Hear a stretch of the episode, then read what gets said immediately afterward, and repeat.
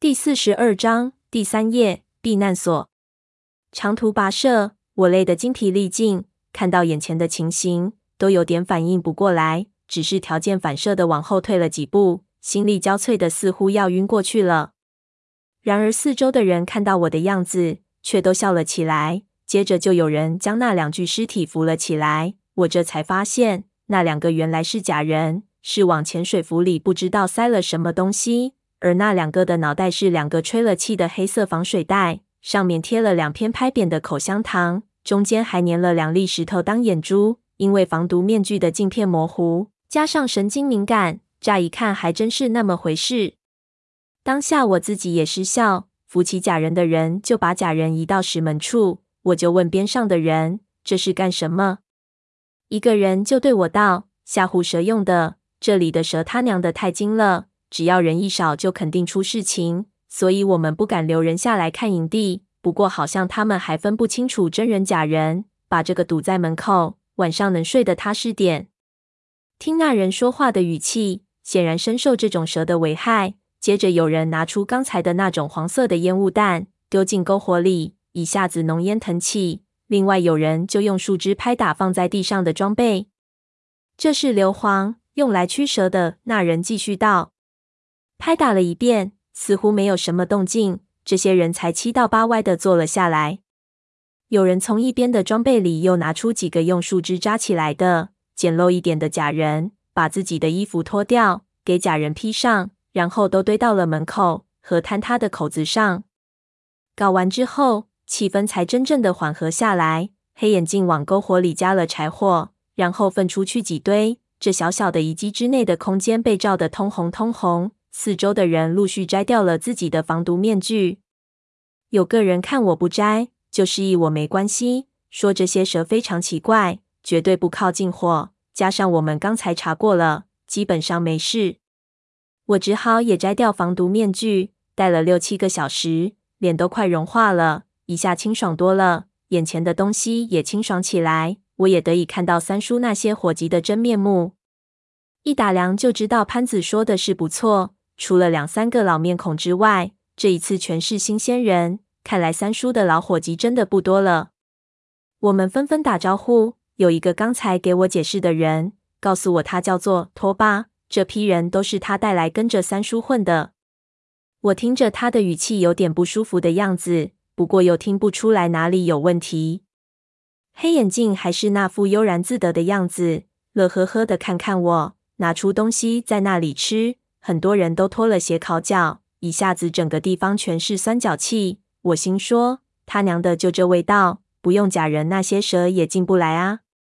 正想着，三叔坐到了我的边上，递给我吃的东西。我们两相对望，不由都苦笑。他道：“你笑个屁！他娘的，你要不是我侄子，老子真想抽死你！”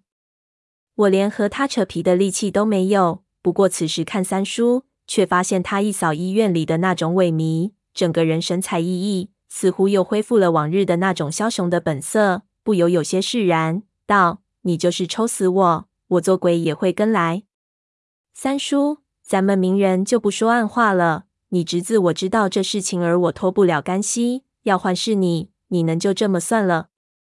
三叔应该已经知道我跟来的来龙去脉了，点起一支烟，就狠狠吸了一口，还是苦笑道。的，你三叔我算是认栽，你他娘的和你老爹一个德行，看上去软趴趴的，内底里脾气倔得要命。我就不和你说什么了，反正你也来了，我现在也撵不回去。我是灿然一笑，就问他道：“对了，你们是怎么回事？怎么会到我们前面去了？潘子不是说你们会在外面等信号的吗？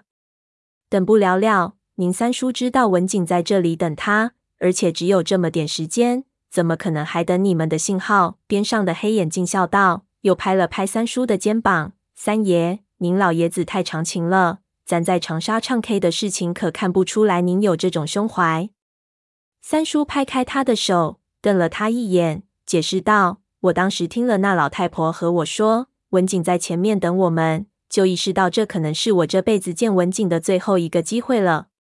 我无论如何也不能错过。”否则，你三叔我这辈子真的算是白活了。所以我一点险都不能冒。说实话，你三叔我只要这一次能见到文静，就是马上让我死也愿意了。我听了一激灵，等等，听老太婆说，一下意识到她指的是定主卓玛，心里一晕，心说不会吧？这么说来，他也给你传口信啦？看着我莫名其妙的脸，黑眼镜就咯咯咯咯笑了，也不知道在笑什么。三叔点头。就把他和黑眼镜会合的情形和我说了一遍。原来三叔的进度比我们想象的快得多。潘子带着我们刚出发不到十个小时，三叔他们已经赶到了魔鬼城，并得知了情况。就在他认为事情一切顺利的时候，在当天晚上，定主卓玛竟然也找到了他，也和我与闷油瓶在当时遇到的一样，传达了文景的口信。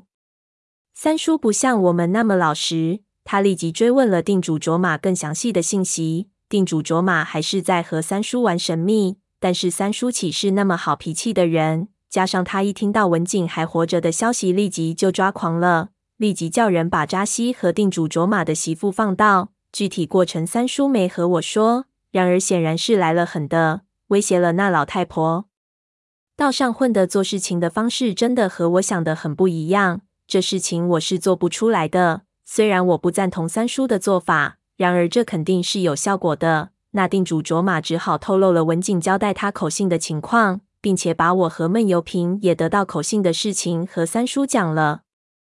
他说，当年他和探险队分开之后的一个月，他在格尔木重新碰到了文景。当时的文景似乎经历了一场大变，整个人非常憔悴，而且似乎在躲避什么人。他把文景带到家里住了一晚。就在当天晚上，文景把录像带交给了他，让他代为保管。三叔道，之后的十几年，他们之间没有任何联系，一直到几个月前，他忽然收到了文景的信，让他把三盘录像带分别寄到了三个地址，并告诉他，如果有收信人上门来询问，就传达那个口信。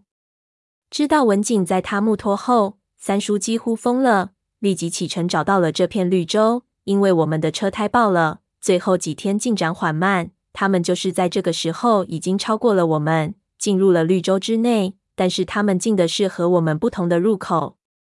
之后，他们连夜在雨林中行进，在那片废墟上扎了营地。当晚，三叔带人出去寻找文景，回来的时候，剩下的人全不见了。三叔就知道出事了。在第二天早上，他们发现了我们的信号烟。三叔就打起红烟，让我们不要靠近，自己带人去四处寻找，一路就被那些蛇引诱着，最后也找到了那个泥潭。接着，他们就听到了兽口之下有人惊叫，于是立即进入救人。没想到那些声音竟然是蛇发出来的。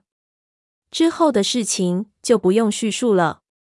听完之后，我不禁哑然，这和我想象的情况差不多。我当初看到文景的笔记前言。就有感觉，其中肯定有三叔的份。不过证实了，却反而有点不太相信。如此说来，定主卓玛对更深的事情也并不知情。他被阿宁他们找到，重新雇佣做向导，完全是一个意外。否则，我们听到口信的地点应该是他的家里。我脑子里的线越来清楚，一些碎片已经可以拼接起来了。文景的笔记上所说的三个人。显然应该是我、闷油瓶和三叔。我之前以为阿宁收到了袋子，之前也证实是给闷油瓶的。闷油瓶这一次和三叔合作，将袋子送到了阿宁的手里，是为了让阿宁他们能够找到定主卓玛，并策划这次行动。所有事情的矛头就直指向裘德考这一次行动的目的了。这一次，大家全是最后一搏，几乎用尽了心机。想着，我忽然想到了什么，问三叔道：“三叔，既然你也收到了口信，那你不是也应该收到了一盘录像带？”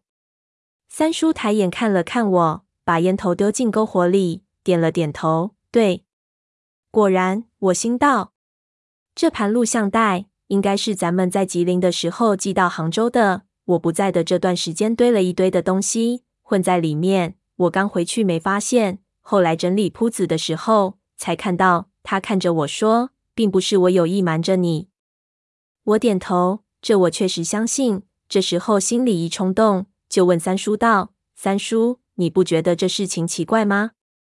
寄给你，或者寄给那小哥，这都说得过去。可是文静怡为什么要寄给我呢？你们谈恋爱的时候，我还很小很小，我实在想不通，这事情难道和我也有关系？而且录像带中还有那样惊悚的内容，那个人真的是我吗？还是只是别人的恶作剧？三叔看我表情变化，叹了一口气道：“不，其实你文静怡把东西寄给你是有她的理由的。